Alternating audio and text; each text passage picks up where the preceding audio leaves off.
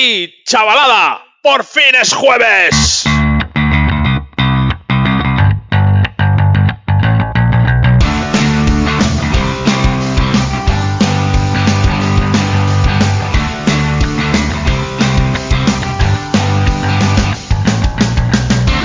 Hola. Este es el episodio 4 de la temporada 1 del podcast Por fin es jueves. Hoy Esperanza Gómez nos ha dejado porque está recorriendo Andalucía, trabajando mucho. Y estamos pues Pedro Vera y yo, que soy Hugo Martínez Abarca, que hoy vamos a conducir nosotros el programa Por fin es jueves. Y os recordamos, ya lo dijimos la semana pasada, tenemos un correo electrónico al que si queréis nos podéis escribir dando sugerencias, quejas, ideas, lo que, lo que se os ocurra que nos queráis transmitir, que es por fines jueves gmail.com. Supongo que sabéis que tenemos también pues, cuenta en Twitter. Eh, vamos, os podéis comunicar con nosotros como os parezca para sugerirnos desde temas. La verdad es que nos estáis sugiriendo algunos temas que seguro que seguro que haremos o lo que os parezca. Y ya saludo a Pedro, que estrena en estas lides. Ha sido, Pedro, lo conocéis todos, de, que hace el spoiler con el que terminamos cada programa. Además ha sido tertuliano nuestro y creo que esta era la única faceta que te faltaba por ejercer en, en el podcast. Así que bueno, Pedro, por fin es jueves. Pues sí, por fin es jueves y hoy salgo del banquillo para poner esa cuota andaluza y ese poquito de sur que siempre pone en este programa Esperanza. Y hoy vamos a hablar sobre juventud y pandemia. Eh, nos hemos mal acostumbrado a que las televisiones de extremo centro nos atiborren de imágenes de jóvenes bebiendo y haciéndonos como si esto fuese el apocalipsis. Pero ¿es cierta esa imagen de la juventud que nos quieren trasladar?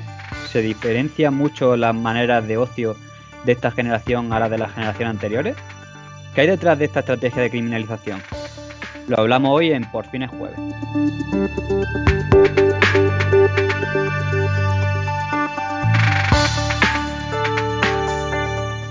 Estoy harta de no poder reunirme con mi gente como yo quiero. Igual que mi abuela, que esta es la última reunión familiar en la que estará. El otro día le contagié el COVID y la enterramos hoy. Pero no lo vamos a conseguir, así de claro, si no es si los jóvenes que participan en esos botellones no toman conciencia de que es un ejercicio de incivismo, de que es un ejercicio de riesgo, además todavía en tiempos de pandemia y de que además, en mi opinión, manchan la imagen del conjunto de la juventud. Estoy en cuarentena por COVID, pero yo me piro de aquí ya. Cientos de jóvenes participan en botellones en distintos puntos de Barcelona. Atrapado. Igual que mi amigo que también está atrapado. No merecen que estos jóvenes encima dejen la suciedad que dejan y los restos que dejan. Que ricos y pobres nos entendemos en una terraza en un bar. Le contagié porque me salté la cuarentena para irme de fiesta. No solo es la falta del civismo de participar en el botellón, sino por otra parte eh, la guarrería, y lo digo en estos términos. Y a ver cuándo sale de la UCI. Comunidad de Madrid.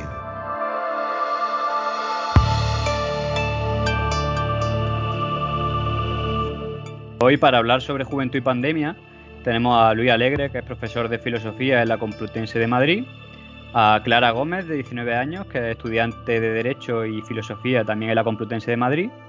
Y también tenemos a Cristina Martínez, de 25 años, presidenta del Consejo Valencià de la Juventud, que es el máximo órgano de representación de la juventud de la comunidad valenciana. Ha sido estudiante de ciencias ambientales y lleva desde los 18 años en el ámbito asociativo, en materias de ocio educativo y de participación juvenil.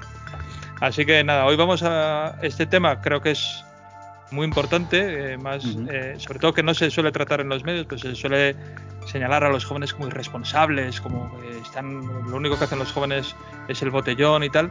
Y hace unos días eh, salió en el país un artículo que nos pareció brillante de Luis Alegre contestando a esto, ¿no? a, a lo de la juventud del botellón, defendiendo la alegría. Bueno, nos gustaría empezar eso por Luis, que nos cuentes un poco la perspectiva que defendías en ese artículo que nos pareció muy, muy interesante. Bueno, pues, pues gracias, gracias a los dos por la, por la invitación a participar en este, en este podcast y por la, por la celebración del, del artículo, vamos. O sea, sí, en principio, en principio es un artículo que se entendió como una defensa cerrada del, del botellón, al hilo de este macro botellón que se montó en Ciudad Universitaria de 25.000 personas, y no era exactamente una celebración del botellón, era una celebración de la, de la alegría de la, de la juventud, ¿no? Después de, de un, año, un año durísimo en el que se había montado mostrado una responsabilidad verdaderamente, verdaderamente asombrosa, eh, pues claro, que no cabe reprochar a los estudiantes universitarios que no confíen en las instituciones del conocimiento y en la, en la ciencia, por fin llega la vacuna creo que era el momento efectivamente de, de, celebrar, de celebrar esta energía y esta alegría, esta alegría juvenil, ¿no? Es verdad que también intentaba expresar algún tipo de, o sea, casi, casi la fantasía de que toda esta energía juvenil lograse hacer algo de un modo más concertado, de un modo conjunto, unitario, ¿no? O sea, y lo, y lo planteaba, pues, eh, la imagen que habría representado que esas 25.000 personas hicieran algo un pelín más ambicioso juntas, aunque solo fuese cantar juntas, eh, aunque solo fuese cantar juntas el Gaudeamus, que es el, el, himno solemne de la universidad, que hoy nos suena a música de misa, eh, pero en realidad es una, es una celebración de la energía de la, y de la alegría de la juventud. Clara, tú estuviste en, en ese famoso botellón. Eh, cuéntanos, cuéntanos cómo surgió y, o sea, porque creo que es, es bastante interesante, ¿no? Eh, a ver, yo creo que el botellón en sí, eh, la reunión de 25.000 personas fue una, cuestión que surgió de manera absolutamente espontánea, ¿no? Lo han dicho cuando salieron los artículos, pues la gente planteaba el hecho de que se hubieran pasado invitaciones por redes, no sé qué, pero o sea, yo creo que fue una situación que o sea, con la que nos encontramos y que nadie supo muy bien enfrentar que se hubieran reunido ahí 25.000 personas, pero sí que es verdad que yo diría que había un, clima previo antes y precisamente porque a ver, Luis eh, lo ha planteado como una celebración de este ambiente que ya empieza a ser ambiente post pandemia. Y es verdad que es que empezamos el año universitario eh, y en contraste con el anterior, sí que se veía más claramente que estábamos verdaderamente, o sea, finalmente saliendo de la situación que había sido tan desesperante el año anterior. Entonces, sí que yo sí que lo he notado, vamos, en, la energía de la gente de que es que ya no estás toda la semana en tu casa, es que la universidad ya no es una serie de cuadrados en tu pantalla, ¿no? Entonces, pues yo creo que el botellón surgió también de eso, de que nos encontramos todos de frente con algo que es el comienzo, o sea, el comienzo que empieza a parecerse a lo que nos habían contado de la universidad. Eh, además, yo no me acuerdo dónde leí en alguna crónica periodística como un canto que decía, que, o sea, que entrevistaba a una gente y decía, es que estamos vacunados, o sea, era también la celebración de eso, de que la ciencia, lo que decía Luis, ¿no? De la ciencia ha vencido a la, al bicho, ¿no? Es, en el fondo es una celebración de la razón sí. en la universidad, que es su templo. O sea. o sea, estamos saliendo de ello, entonces, ¿por qué no actuar en consecuencia? Yo creo que fue más o menos lo que se nos pasó por la cabeza a todos. Vale, Cristina, y desde el Consejo eh, Valencià de la Juventud habéis hecho un trabajo estudiando el tema de la criminalización de los jóvenes, ¿verdad? Totalmente, sí, sí. De hecho, es como durante este año de pandemia ha sido como nuestro gran tema eh, la verdad es que ojalá no, pero eh, algo que empezó como eh, empezábamos a ver ya cuando salimos ¿no? de, de, los confinamientos que, que, hubieron, empezamos a ver que de repente se empezó a, a criminalizar a, a, gente, a la gente joven y a la infancia sobre todo, ¿no? En plan como grandes mmm, virus andantes. La bomba vírica, se decía. Total, totalmente, ¿no? Era como, vamos, éramos lo peor. Y de repente ya empiezan a llegar los famosos rebrotes, ¿no? Y cada rebrote que había, bueno, los jóvenes éramos eh, literalmente los causantes ¿no? de, de, todos esos rebrotes y de todo. Por tanto, nosotros hemos intentado también desde, desde el Consejo, desde nuestra parcelita de participación juvenil, reivindicar que, que, jolín, que eso nos representa a todos los jóvenes y además, muy importante, que, ojito, cuidado, que nos están metiendo ahí un discurso de criminalización para tapar otras cosas más importantes, ¿no? Que es eh, todo lo que de verdad nos está pasando, de precariedad, de que no tenemos perspectivas y que nosotras estamos aquí desde la parte de juventud tratando de reivindicar y de alzar nuestra voz y nos están metiendo ese discurso y nos están tapando otros, ¿no? Así que sí, sí. Totalmente. Yo quería, yo quería preguntaros si, si, no, si no hay cierta, cierta energía de, de impugnación o como mínimo de reconocimiento generacional. Eh, es decir, porque, porque yo por las imágenes que veía y tal, tenía la sensación de que, de no era sin más un botellón. Sin botellones hay muchísimos, San Cemento y no sé qué, tal, y se, huele la atmósfera de un botellón, es posible reconocerla. Yo tenía la sensación de que ahí había algo así como una generación entera reconociéndose eh, y como a la espera de darse a sí misma una, una forma política o cultural de, algún modo. Es decir, que ahí había como, como energías dispuestas a, a cobrar la forma que, que decidáis darle. Sí, yo creo que, por ejemplo, eso también lo vimos hace unos meses, ¿no? Con la, el tema de las, de las protestas eh, contra la condena a Pablo Hasél, ¿no? Que ese análisis un poco a veces simplista de decir, uy, altercados, uy, tal. Bueno, es que a lo mejor realmente estas grandes acciones tienen detrás, o sea, es al final, ¿no? La, la gota ya que colma el vaso, pero lleva detrás otras muchas reivindicaciones y otras muchas cosas, ¿no? Pues este botellón, por ejemplo, que a la prensa, ¿no? En general le encanta hablar de los botellones, es una cosa que vamos, eh, todas las semanas hay los botellones. Ocupa y botellones. Bueno, bueno, bueno, es que aquí en, en, la comunidad valenciana todas las semanas nos llaman por un botellón. Bueno, pues sí, continúan pasando, pero nadie se plantea, ¿y qué quiere decir esto, no? Que la gente joven tenemos ganas de salir, de celebrar, de, de, poder socializarnos y si no tenemos recursos para hacerlo en otro espacio, pues tendremos que hacerlo en la calle, que es lo mismo que hace la gente con recursos pero en el bar, ¿no? Que eso igual, tampoco... Igual mucha de la gente que, nos, que os ha criticado de mi edad debería recordar lo que hacía en la universidad y cómo era nuestra vida a los 20 años. ¿no? En, en, en, mi caso, en mi época, nunca nadie iba a la cafetería a beber, era todo un recogimiento en el aula y luego a casa a estudiar sin ningún tipo de vida social, obviamente. Clara, antes has dicho, dice, el, nuestro primer año eh, que veíamos la universidad en, en, cuadraditos. Cuéntanos, o sea, eso, cuéntanos cómo, cómo habéis vivido el, el primer año, el año de pandemia duro. Eh, bueno, yo iba a decir antes, si me dejas, sí, sí, claro. eh, porque estabas hablando de recordar vuestra experiencia universitaria y yo creo que es importante eso, pero también es súper importante reconocer una cosa que es específica a, la, a, las generaciones jóvenes actuales y es que el mundo al que nos enfrentamos en cuanto a nuestro futuro es radicalmente diferente al vuestro. Entonces, yo veo que hay, o sea, es, es, mucho menos esperanzador. Hay una convicción entre los jóvenes de que, joder, puede que mejoren las cosas, pero es que realmente cuánto es posible que mejoren, ¿sabes? Mm. Entonces también hay ahí como ansias de algo más, pero no. no todos no, vuestros recuerdos son de una época en crisis. Sí, claro. sí, sí, no hemos vivido otra cosa que.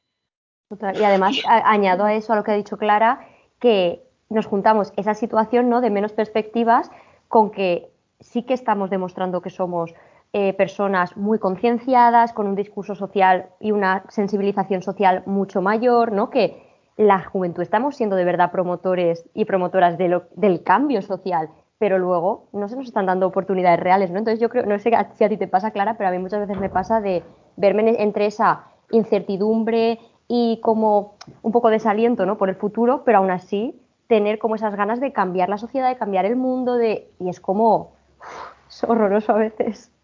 No, sí, desde luego, porque los jóvenes están dispuestos a movilizarse y los jóvenes se movilizan. Lo que pasa que es, es tan difícil verlo, verlo claro. Pero yo creo que la incertidumbre que decías también, claro, volviendo al tema de cómo vivimos la pandemia, eh, sale, yo creo que sale mucho también de ahí, en el sentido de que yo soy de una generación o de una quinta, si queréis, que nos ha cortado eh, un momento que es un momento de transición, ¿no? Entonces, pues leí el otro día tu artículo, Luis, y, hablabas de, o sea, yo creo que verdaderamente los jóvenes que están empezando la universidad o terminando el instituto, tal, es un momento en el que te estás construyendo como persona y en que estás construyendo una identidad y tienes que buscarte en otros espacios que no sean tu casa y tienes que buscarte a partir de otras cosas que no son eh, la vida que, que has vivido porque otros han llevado tu vida porque tú eras un niño.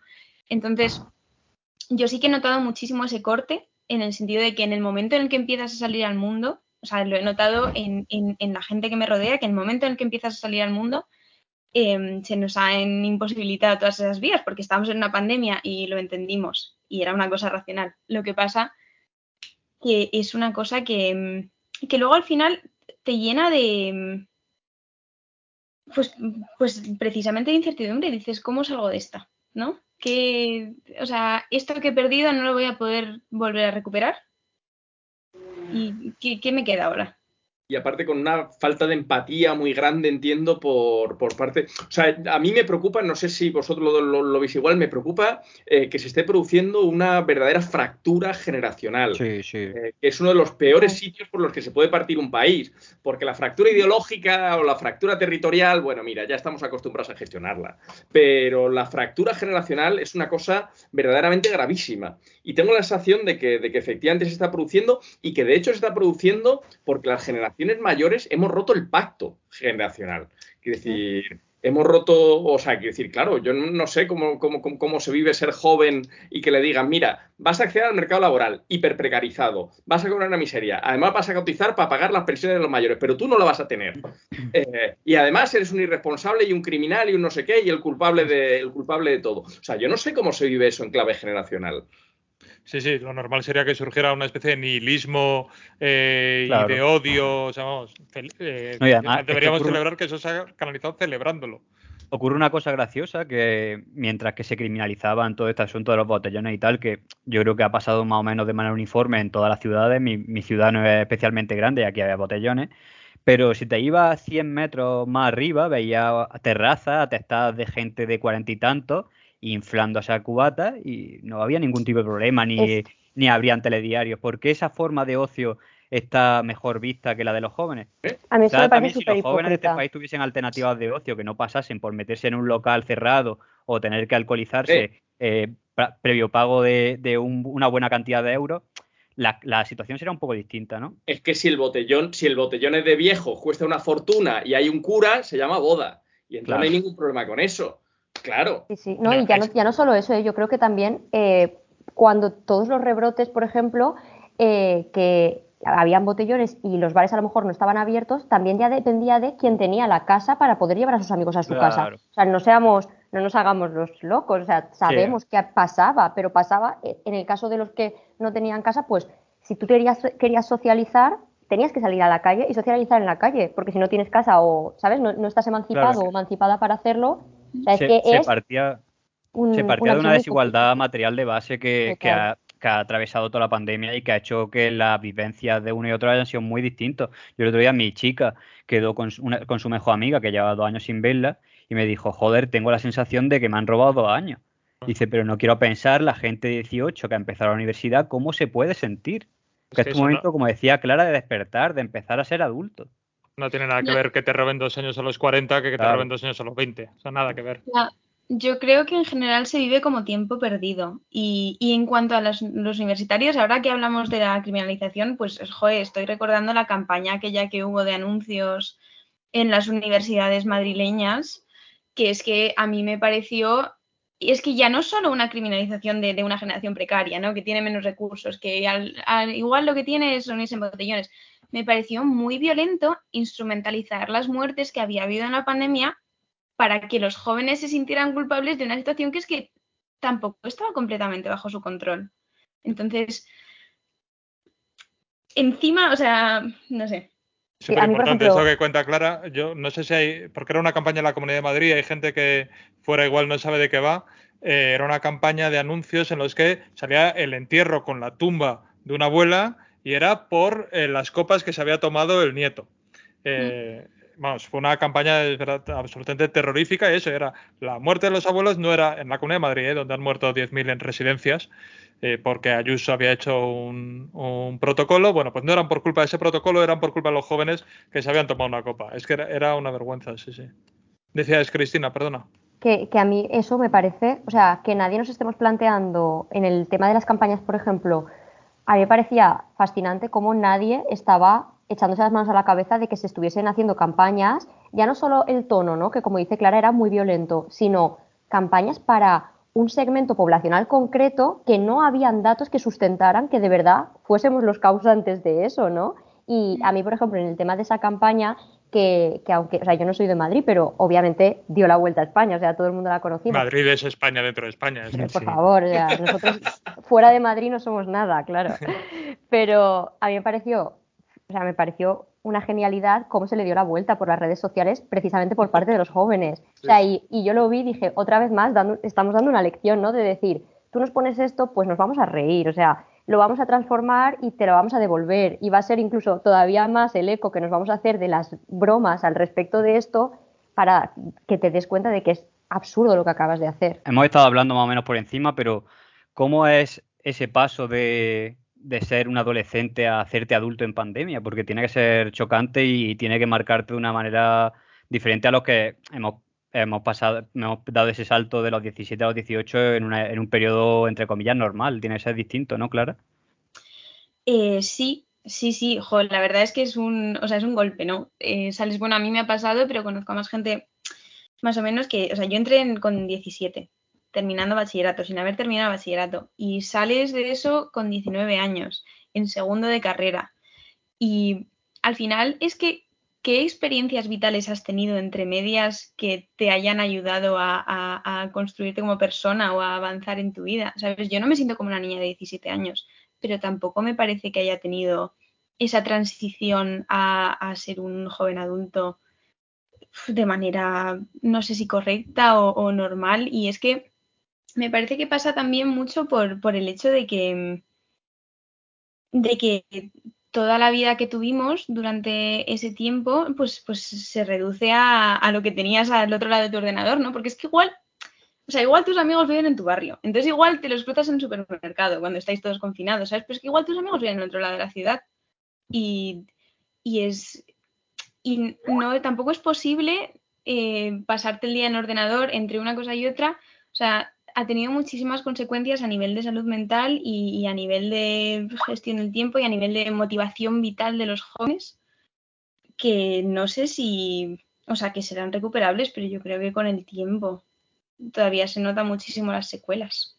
Yo recuerdo una, una anécdota que quiero contar que fue con Luis a principio del año, de, vamos, en septiembre del año pasado, que quedamos a cenar. Luis cenó lo más barato que había porque acababa de pasar el COVID y no tenía sabor y total le daba igual. Y, y le pregunté qué tal y me dijo que fatal.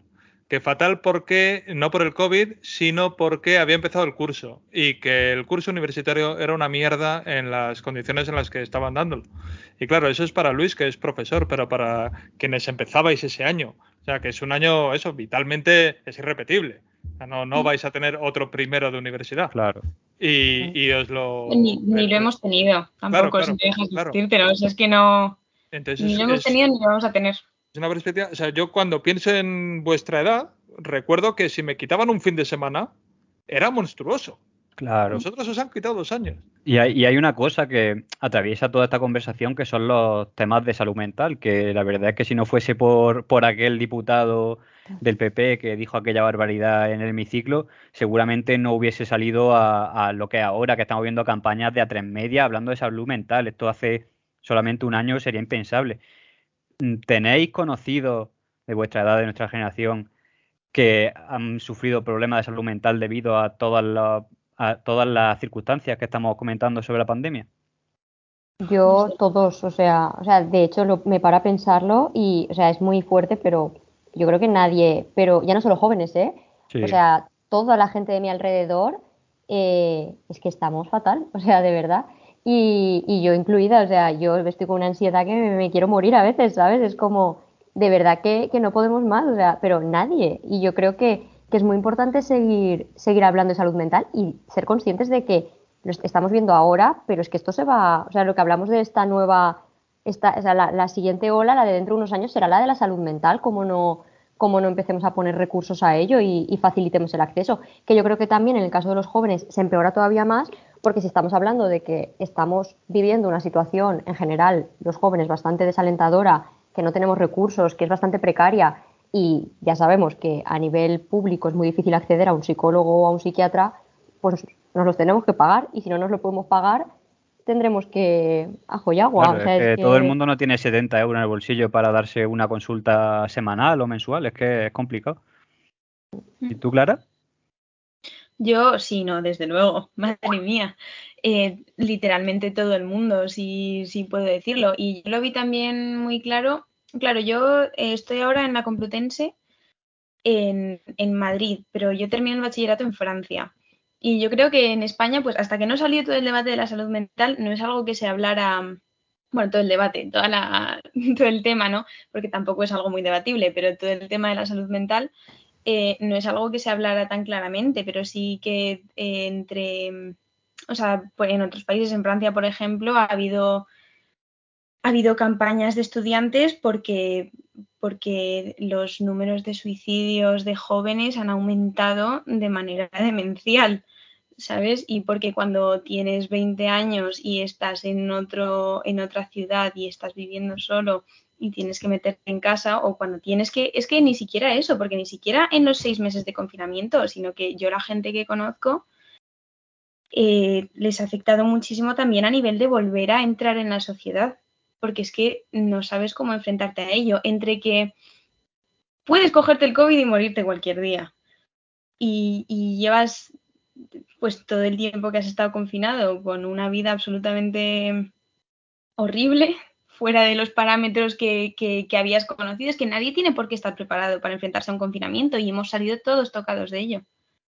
Pero, no es una situación normal, entonces no. Muchísimas gracias. Yo creo que podemos ir terminando.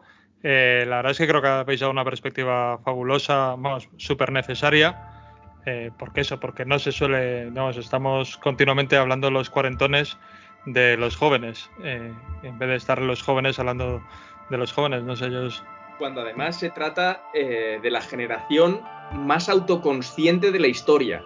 Y mm. esto se pone de manifiesto en todos y cada uno de los detalles. Comentaba antes Cristina la capacidad de dar la vuelta a las cosas, convertirlas en dar una vuelta paródica y no sé qué. Se está en condiciones de dar una vuelta paródica a todo porque el nivel de autoconciencia que se tiene, eh, ya digo, respecto a todo, las construcciones de género, respecto a todo. O sea, es un nivel de autoconciencia sin parangón, sin parangón en la historia. Y sin embargo, quiere decir gente, quiere decir autoconciencia en el sentido de vosotros sois capaces de comprender nuestro, nuestro mundo eh, y en fin, nosotros que no somos capaces de hacer, de hacer, de hacer un inverso, eh, nos permitimos encima el lujo de mirar como con cierta superioridad eh, ¿no? y condescendencia. en fin, nada, que, que muchísimas gracias y, mucho ánimo con, con, todo. Ha sido un lujo y muchísimas gracias. Y Muchísimas gracias por estar aquí. Y mucha suerte en el futuro, que no sea que el futuro no sea tan desastroso como parece. Esperemos que no, la verdad. Está en vuestra mano, está en vuestra mano. La de todos en realidad, ¿eh? Vamos a ver por qué.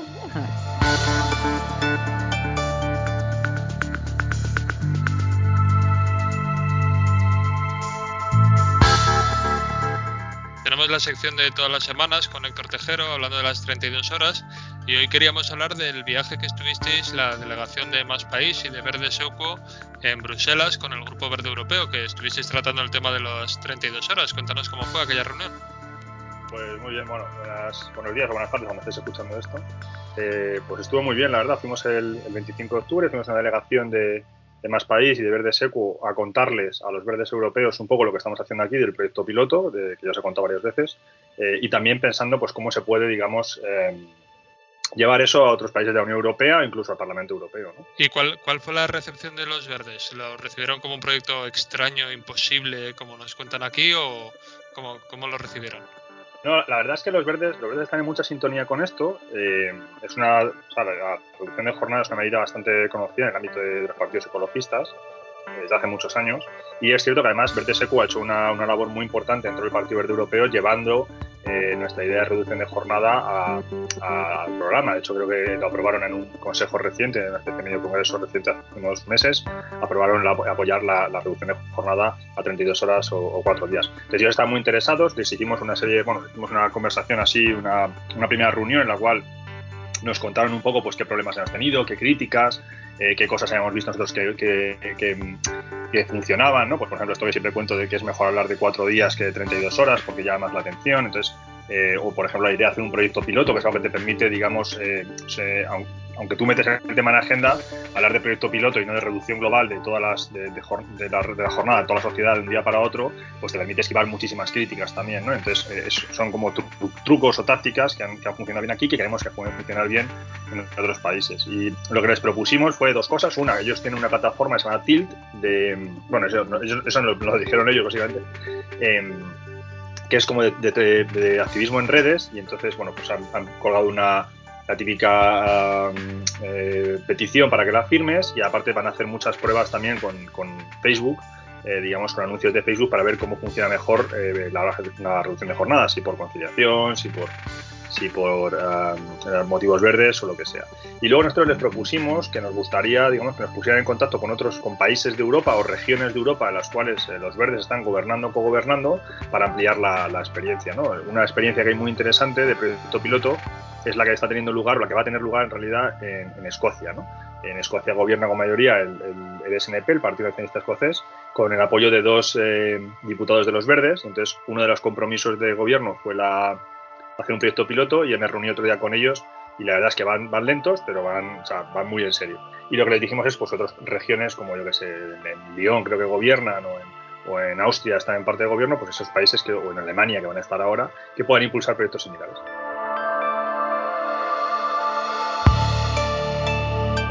Últimamente, y cada vez más, hemos ido escuchando un término que, a pesar de todo, poca gente sabe definir, la atención temprana. Y no, señora Ayuso, no es que sea la primera a la que atienden en la barra del bar cuando pida una cerveza, que ya nos conocemos.